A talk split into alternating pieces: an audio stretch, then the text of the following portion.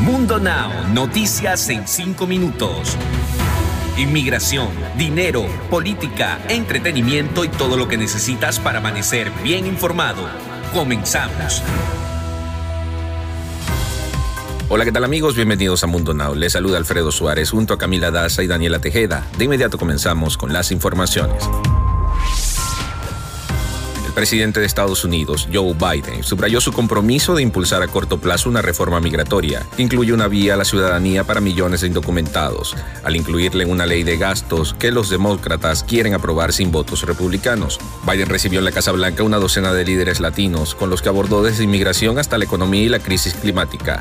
El presidente expresó su apoyo a una reforma migratoria a través del proceso de reconciliación que impulsan los demócratas en el Congreso, explicó la Casa Blanca en un comunicado. El gobierno mexicano sorprendió al mundo entero tras trascender la noticia de que presentó ante la Corte de Massachusetts una demanda en contra de fabricantes y distribuidores de armas, ya que gracias a la comercialización que existe con el país de al lado, han acusado de que son responsables de las muertes que ocurren a diario, ya que sus principales compradores suelen ser sicarios o grupos delictivos se ha convertido en un tema controversial, puesto que el gobierno de México asegura que en su demanda los fabricantes saben perfectamente a dónde van a parar sus armas y eso ha ocasionado que los grupos delictivos consigan fácilmente el equipo que daña toda una nación y por tal motivo es que presenta formalmente la queja ante un tribunal superior. Kathleen Cordone, jueza del distrito en El Paso de Texas, emitió una orden de restricción temporal contra la medida del gobernador Abbott, el cual había anunciado apenas la semana pasada y que le permitía a las policías estatales detener e incautar autos que transportaran indocumentados en este estado. El gobernador de Texas anunció la medida el miércoles y dos días después el Departamento de Justicia de Estados Unidos demandó a Abbott y al estado bajo el argumento que esta decisión interfiere el trabajo del gobierno y obstruye los acuerdos que tienen con otras organizaciones. Mala noticia, no hay señales de que la tendencia cambie, por lo que se mantiene el pronóstico de que esta sería una activa temporada de huracanes en el Atlántico, informó la Administración Nacional de Océanos y Atmósfera de Estados Unidos. La temporada de huracanes inició el pasado primero de junio.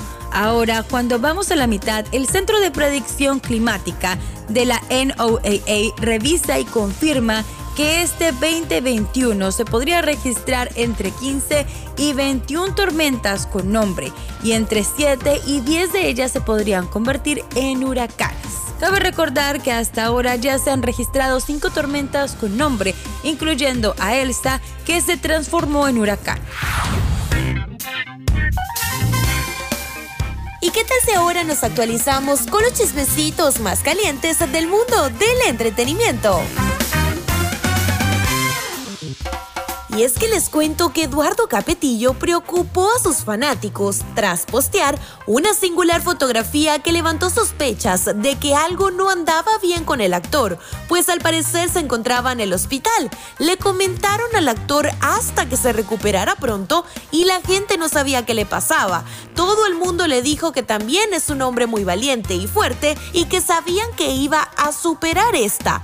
Ni su familia ni amigos han mencionado qué es lo que pasó con el actor de las telenovelas mexicanas, pero su esposa compartió la fotografía en donde el actor la etiquetó, haciendo entender que todo había salido bien. Ahora, la única incógnita que quedaría en el aire es qué sería lo que sucedió durante ese tiempo para que él fuera a parar al hospital. Y en otras noticias, a dos días de que se hiciera evidente la falta de Carlitos Calderón en Despierta América, la gente se alarmó porque a poco de tener a su bebé, el conductor y su novia dieron positivo a coronavirus y aunque están vacunados, la gente se asustó del repentino anuncio que hicieron en el matutino sin informar su estado de salud. Como irresponsabilidad tacharon varias personas el hecho de que en plena nueva ola de la variante Delta del COVID-19, varias personalidades sigan relajadas en cuanto a las medidas de protección, entre ellos Carlitos Calderón, cuya novia Vanessa hizo un baby shower posiblemente en un lugar donde se contagiaron muchísimos. Deportes. Y en los deportes, en Napoli ya tienen una fecha prevista para el regreso a las canchas del delantero mexicano Irwin Lozano, quien está en recuperación después del golpe que sufrió en su participación con la selección nacional en la Copa Oro. Lozano sufrió un golpe en la cara y una lesión en las cervicales en el partido en la fase de grupos frente a Trinidad y Tobago.